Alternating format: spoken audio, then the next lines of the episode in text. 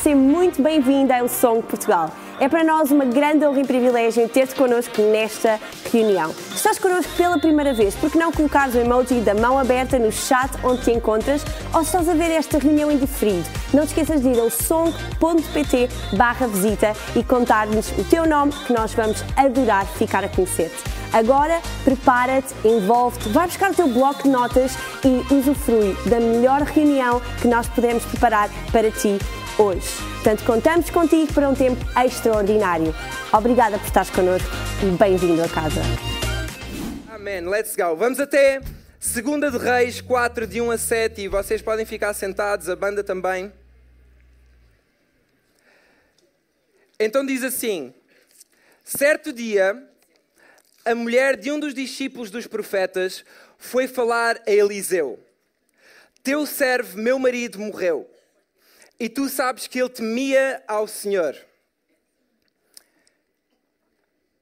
Mas agora vem um credor que estava querendo levar os meus dois filhos como escravos. Eliseu perguntou-lhe: Como posso ajudá-la? Diga-me, o que é que você tem em casa? Diz comigo, o que é que você tem em casa? Ok, tem algumas pessoas. E ela respondeu: Tua serva não tem nada. Diz comigo nada. nada. Com mais força, bora lá, diz comigo nada. Nada. Além de umas vasilhas de azeite. Então disse Eliseu: Vá pedir emprestadas vasilhas a todos os vizinhos, mas peça muitas. Diz comigo muitas. Diz comigo com mais força muitas. Depois entre em casa com os seus filhos e feche a porta. Derrame daquele azeite em cada vasilha e vá separando as que você for enchendo. Depois disso, ela foi embora, fechou-se em casa com os seus filhos e começou a encher as vasilhas que eles lhe traziam. Quando todas as vasilhas estavam cheias, ela disse a um dos filhos: Tragam mais uma. Diz comigo: Tragam mais uma. Mas ele respondeu: Já acabaram. Diz comigo: Ainda não acabaram. Então o azeite parou de correr. Ele foi e contou, ela foi e contou tudo ao homem de Deus, ao profeta, que lhe disse: Vá, venda todo, venda o azeite e pague as suas dívidas. E você e os seus filhos ainda poderão viver do que sobrar. Vamos orar. Deus, obrigada pela tua palavra, obrigado porque ela é viva e ela é poderosa nos seus efeitos. Deus, nós acreditamos que hoje, à medida que nós lemos a tua palavra, algo sobrenatural vai acontecer. Nós acreditamos que neste preciso momento, coisas no mundo sobrenatural já estão a ser desbloqueadas, correntes já estão a ser quebradas, mentalidades já estão a ser destruídas, muralhas já estão a ser quebradas. Nós acreditamos e entramos com autoridade nesta reunião e acreditamos que neste preciso momento, avivamento vai acontecer não só na nossa igreja enquanto comunidade, mas na vida e no íntimo de cada um de nós. Em nome de Jesus, Espírito Santo vem, faz aquilo que só tu podes fazer, nós damos-te liberdade, fala através de mim e fala connosco. Em nome de Jesus, toda a gente diz amém, amém e amém. Bora lá, diz comigo com mais força: amém, amém e amém. Nós temos de dizer sempre três améns, ok? Para ficar consumado, isso mesmo. O título da minha mensagem hoje é Deus pode fazer tudo do nada. Deus pode fazer tudo do nada. Diz comigo, Deus pode fazer tudo do nada. Agora diz como se acreditasses. Deus pode fazer tudo do nada. Vira-te para quem está a dormir ao teu lado e diz: Deus pode fazer tudo do nada mesmo enquanto tu dormes, mesmo enquanto tu não respondes, Deus pode fazer tudo do nada. Deus pode fazer tudo do nada. Vocês conhecem aquelas pessoas super, super criativas que conseguem fazer coisas do nada? Que às vezes pegam naquelas coisas que nenhum de nós daria valor por elas, que nenhum de nós esperava que dali fosse sair alguma coisa e elas, não sei bem como, ok, pode vir já, não sei bem como, uh, conseguem fazer uma obra de arte que de repente algo que não tem valor ganha muito valor. Vocês conhecem essas pessoas? Alguém humilde o suficiente para dizer que é essa pessoa? Ok. Uh, eu conheço uma pessoa assim. Ela chama-se José Paulo. Eu não sei se ela está aqui na sala. ela é mais conhecida por, oh, ele é mais conhecido por Zé Paulo, ok? Ele está no staff da nossa igreja e quando o Elijah nasceu, ele ofereceu-nos esta, vamos dizer, London Eye, ok? Uh, só que em madeira, ok? E foi super criativo. Eu olhar para isto, eu jamais conseguiria fazer uma coisa destas. Eu não sei se isto é um, uma London Eye ou se é um roda gigante ou um moinho d'água, qualquer coisa é. O Elijah adorou, nós adorámos, toda a gente adorou, isto tornou-se numa obra de arte. Uh, eu acho, que o, eu acho que o Zé Paulo até podia estar na, na, equipa criativa e não na equipa de administração. Eu acho que houve aqui algum erro de casting. Mas a verdade é que ele também teve no, fez a voz off do Christmas Pack. Aquela voz doce que vocês ouviram era a voz off do Zé Paulo, ok? Aquela voz que quase me fez chorar ali no meu lugar. Mas eu estava a olhar para esta London Eye e de repente eu. Eu não sei se a, se a esta distância vocês conseguem ver, mas de repente eu olhei aqui para estes pauzinhos. Eu pensei, espera, estes pauzinhos não me são nada estranhos. Eu conheço estes pauzinhos de algum lado. Se calhar vocês não conseguem ver daí, mas eu vou passar a explicar. Vocês sabem quando vão ao médico e vocês estão com dores de garganta e o médico vem com um pauzinho de madeira, que mais parece uma arma, que naquele momento tudo aquilo que vos apetece, eu vou falar por mim, tudo aquilo que me apetece é vomitar, tudo aquilo que me apetece é sair daquele consultório. Não sei se alguém sabe de que pauzinho é que eu estou a falar que eles metem aquilo, não sei se há algum enfermeiro ou médico, senão eu peço desculpa. Alguns metem com cuidado, vamos pôr assim, mas eles metem aquilo no fundo da nossa língua e alguns até tocam naquele sininho que é tipo imediato. Nós temos logo vontade de vomitar, nós ficamos mal dispostos. E eu não sei se para vocês é motivo de tanto exagero como eu estou a trazer para aqui hoje, mas eu aproveitei o facto de eu poder ter esta oportunidade para partilhar um trauma convosco, ok? Então eu olhei para aqueles pauzinhos e eu fiquei, não, eu conheço isto, isto de algum lado. Como é que o Zé Paulo foi pegar nos pauzinhos que aparentemente não têm valor para mim, pelo menos para mim não têm, tudo aquilo que me fazem é lembrar de vomitar, tudo aquilo que me fazem é lembrar do meu trauma. Como é que alguém consegue pegar em alguma coisa que parece nada, diz comigo nada, e consegue fazer alguma coisa de grande valor? Diz comigo grande valor. Como é que alguém consegue pegar em alguma coisa que não é nada e consegue fazer com que essa coisa se transforme tudo? Sabem, a verdade é que eu comecei a pensar que aquilo que é nada, nas mãos da pessoa certa, pode se tornar tudo. Aquilo que é nada, nas mãos da pessoa certa, pode se tornar tudo. Então não desprezes aquilo que tu chamas nada na tua vida, porque nas mãos de Deus pode se tornar tudo. Não desprezes aquilo que tu achas que não tem muito valor na tua vida, porque a verdade é que nas mãos de Deus pode se tornar tudo. Não desprezes aquilo que é impossível na tua vida, porque a verdade é que nas mãos de Deus pode se tornar possível.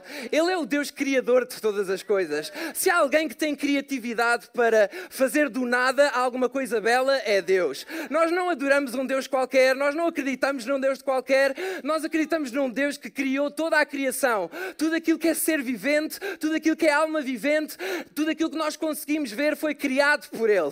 Não menosprezes aquilo que Deus pode fazer com o teu nada. Desde o início, se nós formos logo ao início, ao Gênesis, um livro de princípios, logo em Gênesis 1, deixa-me ler-te o que é que diz. Diz assim: No princípio, Deus criou os céus e a terra. A terra era sem forma e vazia. Diz comigo: sem forma e vazia. Isso quer dizer que não havia nada, não era nada de especial, nada tinha valor, a terra era sem forma e vazia. Havia trevas sobre a face do, do abismo. Para além de não haver nada, ainda havia trevas, ainda era pior.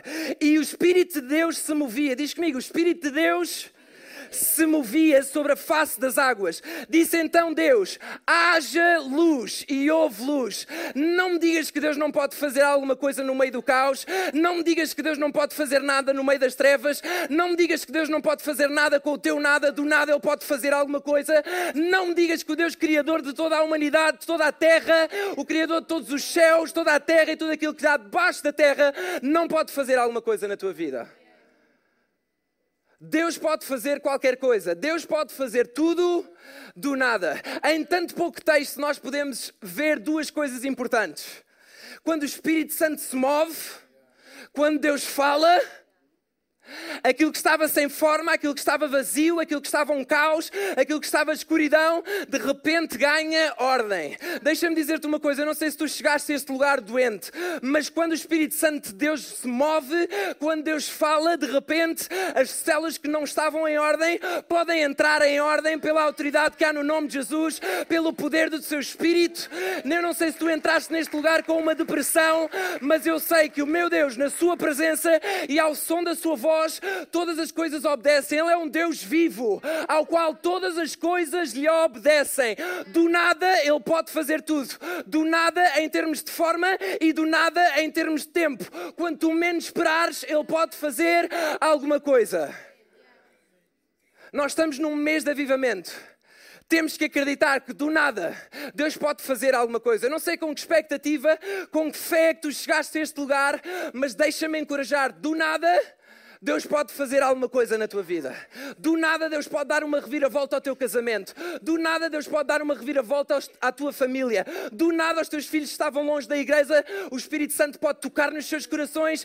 De repente, eles ouvem a voz de Deus. Eles têm um encontro e do nada Deus faz alguma coisa. Aquilo que parecia nada, aquilo que parecia que não havia volta a dar, do nada Deus entra em cena e quando Deus entra em cena as coisas mudam. As coisas não têm como ficar iguais, nada fica igual. Todas as coisas obedecem ao som da sua voz. Ok, a tua presença está aqui, a tua voz está aqui. Nós rendemos a nossa vida à tua voz. A doença rende-se à voz de Deus. O divórcio rende-se à voz de Deus. A depressão rende-se à voz de Deus. Aquilo que nada, de repente pode se tornar tudo. Eu adorava que houvessem mais pessoas com fé nesta sala. Do nada, Deus pode fazer tudo. Do nada. E eu adoro esta passagem porque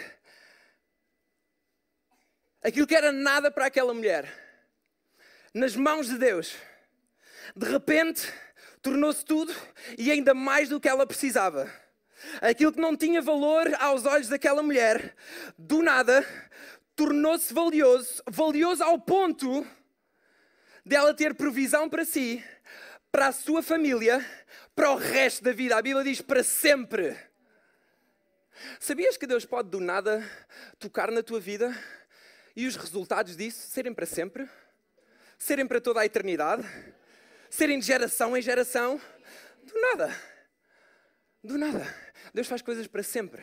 Aquilo que Deus faz não é momentâneo, aquilo que Deus faz é eterno. Do nada. Agora sim, o Zé Paulo já está ali. Zé Paulo. Uma salva de palmas para o Zé Paulo, que já está ali. Sabem, na, naquele tempo nem toda a gente tinha acesso a Deus. Nem toda a gente tinha acesso à sua presença. Então, Deus falava com o seu povo através de profetas. E este é o cenário aqui. Deus falava com, com pessoas através de profetas. Graças a Deus, nós, nós, hoje, depois de Jesus Cristo ter morrido por nós, ao final do terceiro dia ter ressuscitado, nós hoje podemos ter acesso direto ao Pai e graças a Deus não precisamos de profetas para ouvir diretamente a voz de Deus, mas naquela altura só se ouvia a voz de Deus através de profetas. Então, isto era o contexto daquela mulher. Para, para acrescentar a este contexto, naquele tempo só os homens é que trabalhavam.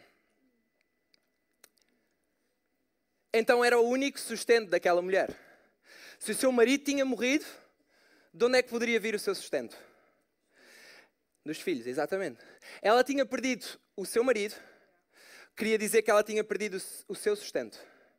Queria dizer que possivelmente o seu futuro estava comprometido. Queria dizer que para além de seu marido, ela estava em apuros, porque não tinha o que dar aos seus filhos.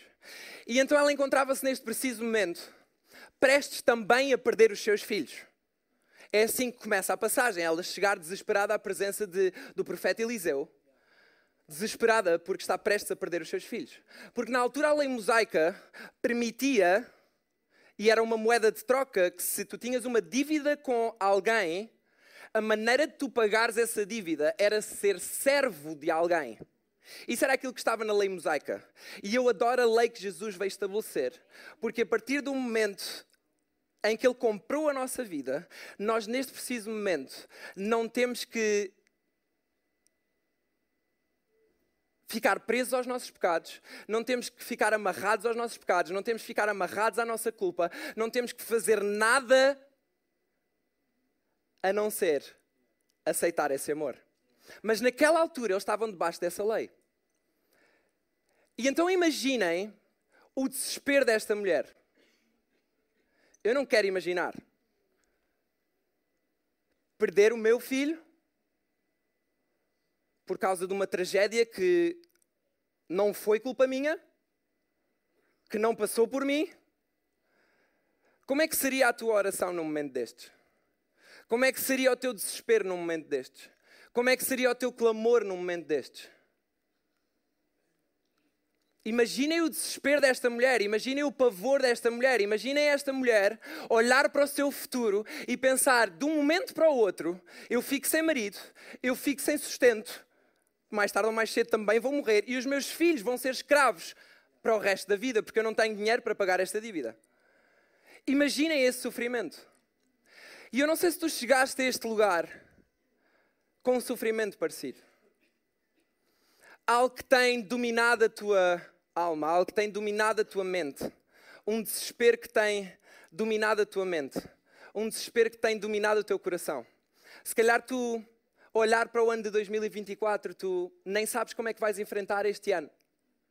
Ou melhor, nem sabes como é que vais enfrentar o próximo mês, quanto mais o ano. E tu chegaste a este lugar desesperado para que Deus faça alguma coisa.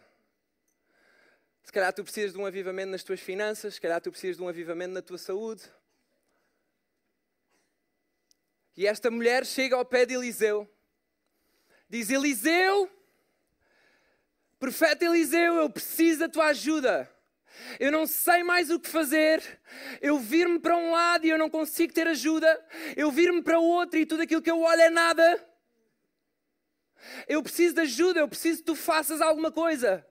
Ela estava tão desesperada que ela não teve problemas em humilhar-se na presença daquele profeta e em clamar na presença daquele profeta. Deixa-me dizer-te uma coisa: se há duas coisas que não deixam Deus indiferente, é quando nós nos humilhamos na Sua presença e quando nós clamamos na Sua presença.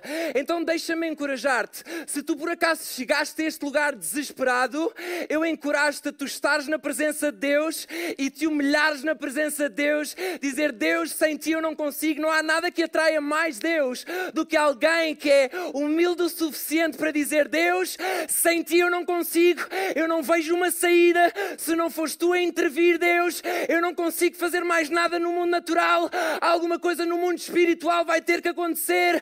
Sozinho eu não consigo mais. Não há nada que atraia mais a presença de Deus do que a tua humildade e do que o teu clamor. Deixa-me ler aquilo que diz em 2 de Crónicas: diz assim: Se o meu povo que, chama, que se chama pelo meu nome se humilhar e orar, buscar a minha face e se afastar dos seus maus caminhos. Dos céus eu os ouvirei, perdoarei o seu pecado e curarei a terra. No momento em que tu te humilhas e tu clamas pela presença de Deus, Deus ouve o teu clamor. Se há algo que eu te posso encorajar, se tu chegaste desesperado a este lugar, é que no momento em que tu clamas pela sua presença, pela sua voz, Ele ouve o seu clamor, Ele ouve o teu clamor e Ele sara a tua terra, Ele sara as tuas feridas, Ele sara a tua mente mente, Ele sara o teu coração, Ele sara o teu espírito, Ele renova a tua mente, Ele não fica indiferente. Deus pode fazer tudo do nada. Mas como é que nós conseguimos ver este tudo acontecer na nossa vida? Nós precisamos, em primeiro lugar, da Sua presença. Diz comigo: tudo está na Sua presença.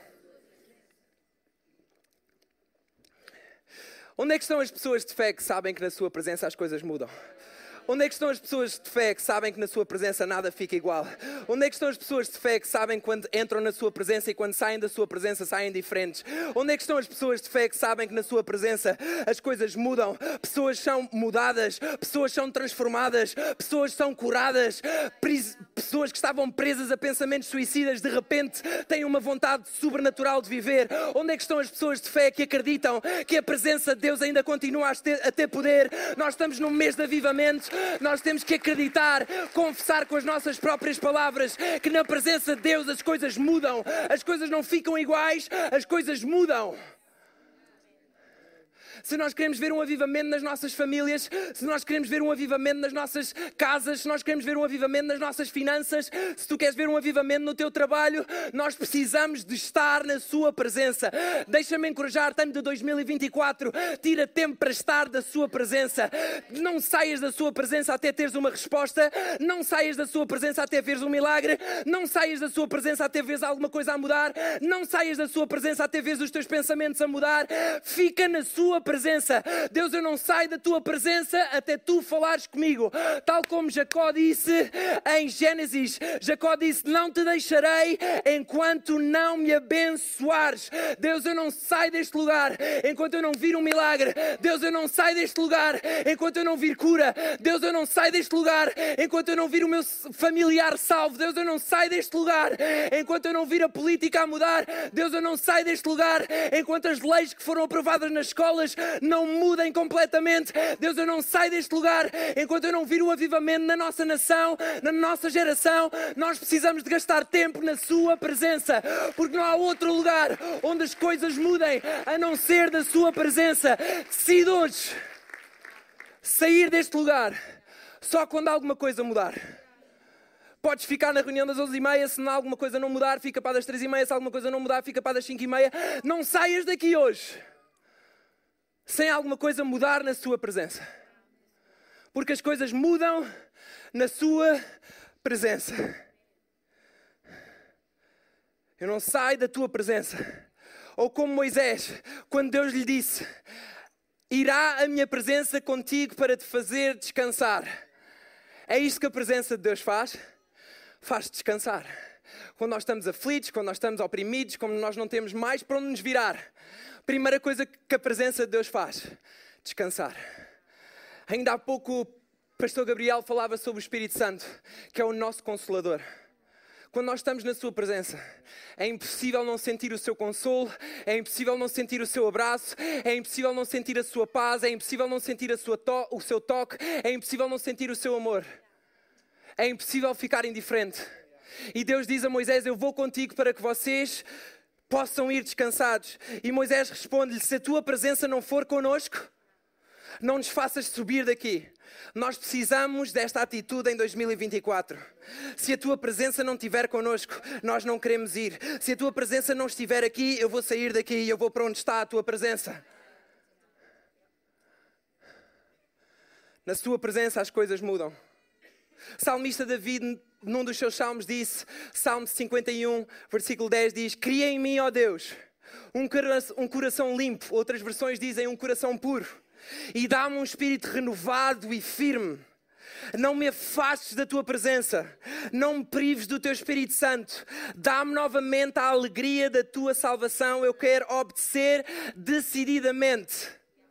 Que este seja o desejo do nosso coração que este seja o desejo do nosso coração. Não afastes de mim a tua presença, não afastes de mim o teu espírito. Sem o teu espírito eu nada sou, sem o teu espírito eu nada consigo, sem o teu espírito eu nada vejo a mudar. A verdade é que nós precisamos da sua presença, porque na presença de Deus, aquilo que é natural nós podemos não ver as coisas a mudarem. Nós podemos estar no mundo natural e não ver as coisas a mudarem. Nós podemos estar no mundo natural e olhar e ver que é só nada, que é só um bocadinho de azeite, mas na presença de Deus aquilo que era só um bocadinho de azeite já está a ser multiplicado mesmo antes de nós vermos. Por isso é que é importante nós semearmos na presença de Deus. Quando nós semeamos na presença de Deus, há coisas que nós semeamos no, no mundo sobrenatural que acontecem mais tarde no mundo natural. Não fiques preso ao mundo natural, não fiques preso ao mundo natural, àquilo que tu vês como nada. Porque aquilo que tu vês como nada, no mundo sobrenatural, Deus já vê como tudo. aquilo que tu vês como nada no mundo sobrenatural, Deus já vê como tudo. Eu vou pedir à banda para subir. E enquanto eu escrevi esta mensagem, Deus deu-me uma visão que eu acredito ser profética. E eu acredito que não é só para a minha vida, eu acredito que é para a nossa vida, para a nossa igreja e talvez para a tua vida em específico. E eu vou tentar explicar tal e qual como ela me foi dada ontem. Mas basicamente aquilo que eu vi foi um tsunami. Uma onda nova, uma onda fresca que não iria ter controle. E eu fui estudar mais sobre tsunamis, porque eu não sabia nada sobre tsunamis, e eu disse: Ok, se esta é a visão, eu preciso de saber para pelo menos tentar explicar. E a verdade é que uma das causas, ou talvez a mais frequente, é quando duas placas tectónicas entram em choque, entram em contacto. A imagem não é incrível, eu sei, mas quando duas placas entram em choque. E normalmente são em zonas de maior fragilidade.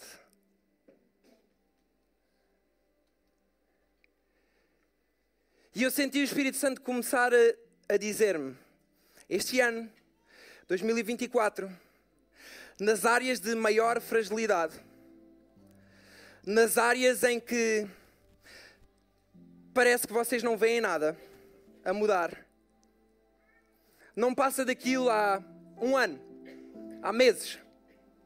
Se calhar nasceste com aquilo. É a tua área de fragilidade. É aquilo que tu não queres que os outros saibam. É aquilo que toda a gente pergunta, então aquilo já mudou e tu ficas encavacado porque já estás a orar há tanto tempo. Eu acredito que no ano de 2024, quando nós estivermos na Sua presença e o nosso espírito entrar em choque com o seu espírito, Deus vai fazer despertar, Deus vai desbloquear uma onda sobrenatural. Uma onda que não vai atingir só a tua área de fragilidade, mas todas as áreas da tua vida.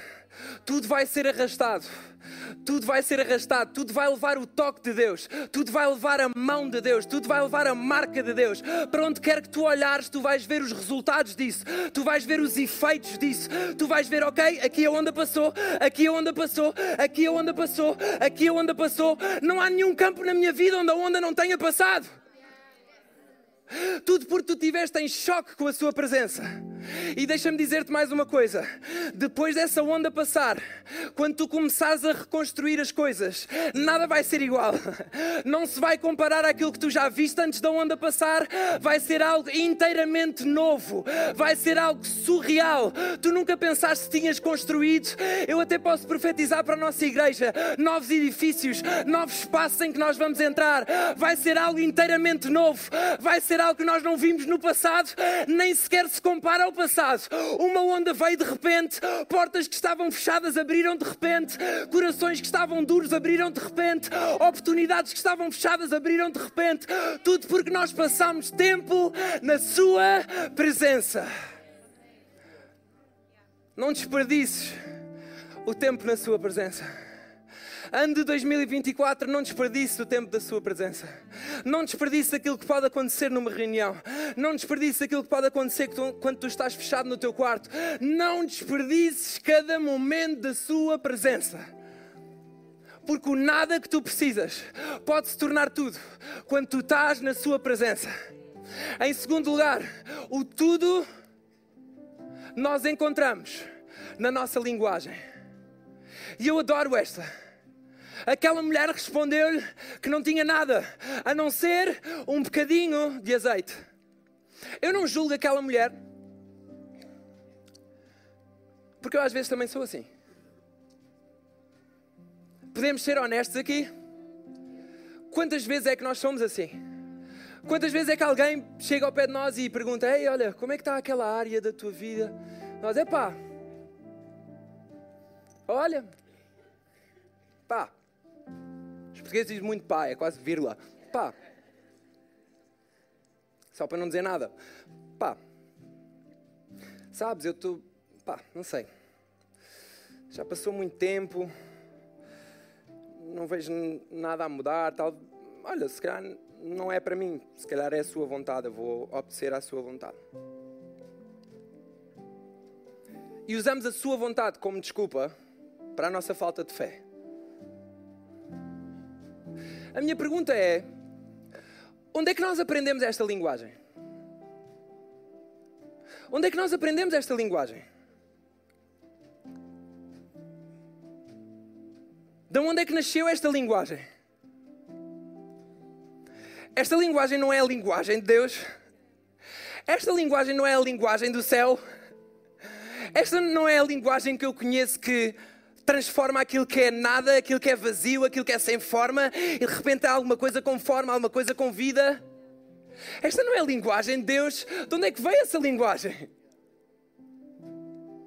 Porquê é que nós não falamos mais a linguagem de Deus? Porquê é que nós não falamos mais a linguagem dos céus? Aquilo que fala as coisas que não existem como se já existissem. Porquê é que isso não está na, nossa ponta, na ponta da nossa língua? Onde é que nós aprendemos essa linguagem? A Bíblia diz: se vocês tiverem uma fé de um grão de mostarda, vocês poderão dizer àquele monte: ergue daí e vai para ali. Essa é a linguagem que nós aprendemos na Bíblia. Qual é o dicionário que nós andamos a ler? Nesta Bíblia, nós aprendemos uma linguagem de fé. Nós queremos ver avivamento com uma linguagem normal? Impossível! Se nós queremos ver avivamento, nós precisamos de uma linguagem de fé. Nós precisamos de falar as coisas que não existem como se elas já existissem. Oh, mas isso é lunático. Não, isso é ter fé. Isso é ter uma linguagem da fé. Isso é ter uma linguagem dos céus. Isso é ter uma linguagem que o Pai me ensinou. E se nós que somos seus filhos, somos criados à sua imagem e semelhança, porque é que nós adotamos uma linguagem diferente quando Deus não te deu essa linguagem? Linguagem. A Bíblia diz que a vida e a morte, o poder da vida e da morte, estão na nossa língua, em Provérbios 18, 21. Mas olha o que é que diz o versículo anterior. Em Provérbios 18, 20 diz: Do fruto da boca enche-se, diz comigo, enche-se. O estômago do homem, a colheita dos seus lábios o satisfaz a nossa língua, a nossa vida é cheia por aquilo que a nossa vida, por aquilo que a nossa língua fala. A nossa vida é cheia por aquilo que a nossa língua fala. Quem sabe tu estás cheio de alguma coisa que não querias porque tu falas alguma coisa que não devias. A nossa vida enche-se daquilo que nós falamos. Quão poderoso isto é! A nossa. Isto não é autoajuda. Isto é fé. De que é que tu queres andar cheio no ano de 2024? Queres andar cheio de fé? Queres andar a viver de glória em glória, de vitória em vitória? Não digas que aquilo que tu tens é nada. Muda a tua linguagem. Muda a tua linguagem. Muda a tua linguagem. Por isso é que Eliseu virou-se para ela e disse: Vá pedir vasilhas emprestadas a todos os vizinhos. Mas agora repara, mas peça muitas. Diz comigo muitas. Eliseu não disse, ok, só tens um, um vasinho de azeite, então vai e pede poucas, pelo menos só para multiplicarmos um pouco, só para dizer que não foi nada, pronto, já é alguma coisa. Não, Eliseu disse: pede muitas. Mas como assim? Peço muitas, eu já estou endividada até à ponta dos cabelos, eu ainda vou pedir muitas quando aquilo que eu vejo é nada. Sim, pede muitas, porque aquilo que tu vais ver é muito. Como é que está a tua linguagem quando olhas para o teu nada? Será que tu tens a coragem de pedir muito? Será que tu tens a coragem de olhar para o teu nada e dizer que é muito?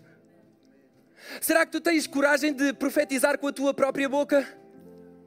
De levantar a tua própria voz? Dizer não, isto é muito. Então, mas porquê é que precisas de tantas vasilhas? Ah, porque eu tenho muito azeite em casa. Tens muito azeite em casa? Ah, eu tenho bué azeite em casa. Eu tenho bué azeite em casa. Que essa seja a tua linguagem. Eu tenho muito azeite em casa. Só preciso de mais espaço porque eu vou receber muito.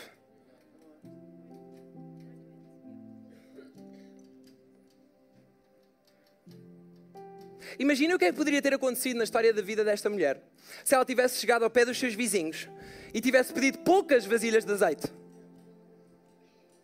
Ela não ia passar de ver poucas vasilhas de azeite, de azeite cheias. Tudo aquilo que ela ia ver era tudo aquilo que ela já via. Mas porque a sua linguagem mudou, aquilo que ela viu também mudou. Deixa-me dizer-te uma coisa: este é o poder que há na nossa língua. As coisas que nós vemos, elas podem mudar pela nossa boca. Ah, foi aquilo que nós lemos. A vida e a morte estão no poder da nossa língua. Aquilo que nós falamos pode trazer vida, pode trazer morte, pode trazer cura, pode trazer doença.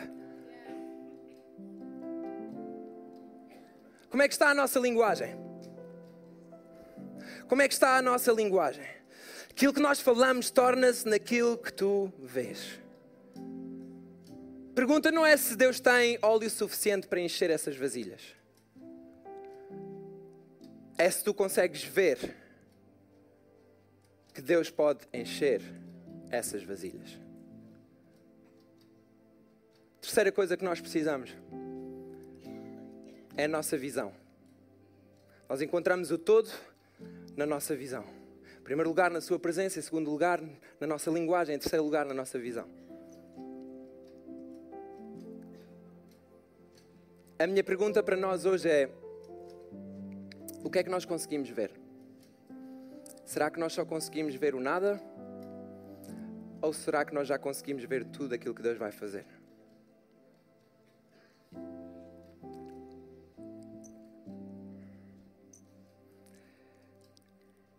Ela fechou-se no quarto com os seus filhos. E quando todas as vasilhas estavam cheias, ela disse a um dos filhos: Tragam mais uma. E o filho respondeu: Já acabaram. Então o azeite parou de correr. Deixaram de haver vasilhas, deixou de haver azeite.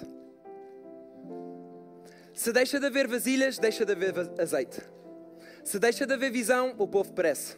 Se deixa de haver visão, se deixa de haver direção, se deixa de, deixa de haver sonhos, se deixa de haver espaço para Deus fazer esse, esses sonhos. Deixa-me dar-te uma definição de visão que eu ouvi uma vez. Visão é a junção da nossa imaginação com a sabedoria de Deus. Até onde é que tu consegues imaginar? Até onde é que tu consegues ver? Até onde tu conseguires ver, Deus vai encher-te com sabedoria para tu poderes te sentar, tu poderes fazer os teus planos e tu poderes escrever a tua visão. Mas até onde é que tu consegues ver?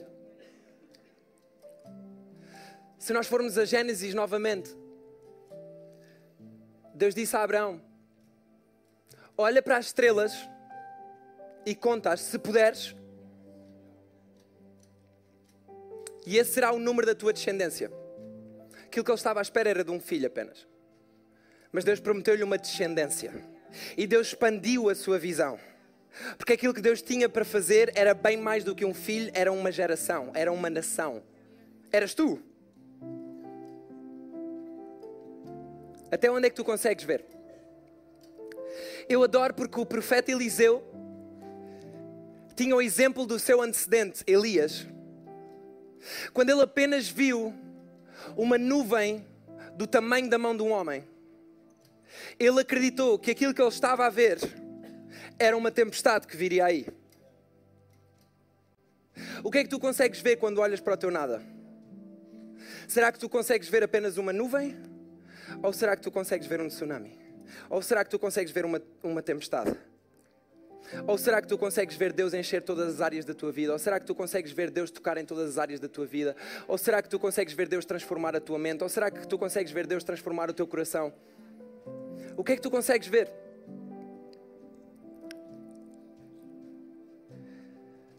No final diz que ela contou tudo ao profeta e ele disse para, ela ir vender o azeite e pagar as suas dívidas. E depois disse: E você e os seus filhos ainda poderão viver do que sobrar. Deus pede para nós termos visão, sim. Mas a verdade é que a sua visão vai bem mais além daquilo que nós podemos ver, sonhar, pedir ou imaginar. Eu ia pedir que todos ficássemos de pé. E eu não sei como é que tu chegaste a este lugar. Eu não sei se tu te encontras num desespero semelhante ao desta mulher. tu não sabes o que fazer da tua vida, tu não sabes para que lado te virar mais, tu não sabes por onde pedir mais ajuda. E eu ia convidar que todos nós fechássemos os nossos olhos para criar um ambiente de privacidade e de intimidade entre ti e Deus.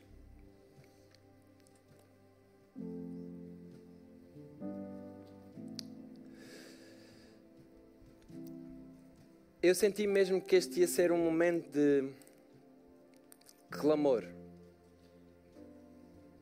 Talvez a tua última oração. Talvez tu não te imaginasses aqui hoje já. Se na tua vida está tudo bem, este apelo não é para ti. Se a tua vida está perfeita, este apelo não é para ti. Mas se tu chegaste a este lugar e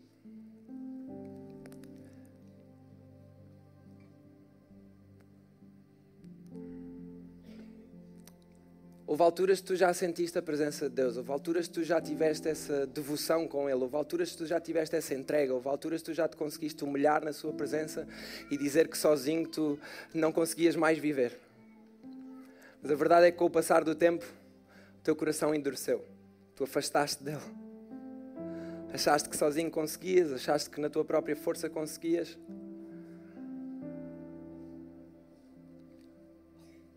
Mas hoje tu percebeste que essa luta não vale a pena fazer sozinho. Sinto que o Espírito Santo está a tocar em corações aqui hoje. Corações que estavam duros, corações que estavam indiferentes, agora mesmo estão a ser amolecidos. Não tenhas problema de estar na Sua presença. Não te preocupes com quem está ao teu lado. Não penses que é constrangedor o silêncio. Deus conhece exatamente aquilo que tu estás a passar. Mesmo antes de tu abrires a tua boca, Ele já sabe aquilo que tu irias dizer. Mas este é um momento em que Ele precisa que tu confesses.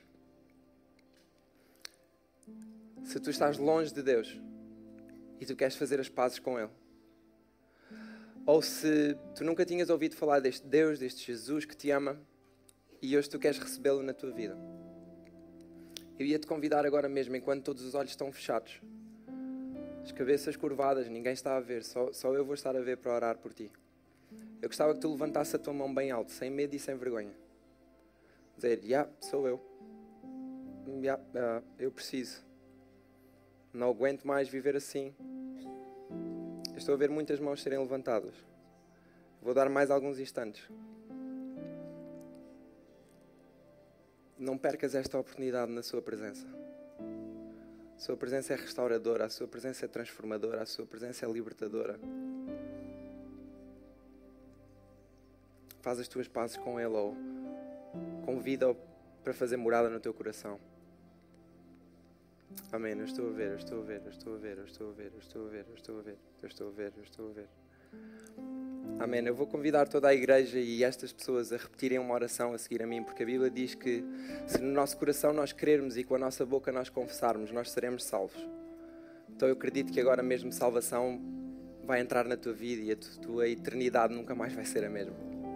Então repete a seguir a mim: Deus, obrigado pela tua doce presença. Obrigado por teres enviado o teu filho Jesus para morrer por mim. Deus, hoje perdoa os meus pecados. Eu me humilho na tua presença. Eu entrego a minha vida e eu clamo por mais de ti. Vem, enche a minha vida. Eu nunca mais quero ser o mesmo. Em nome de Jesus.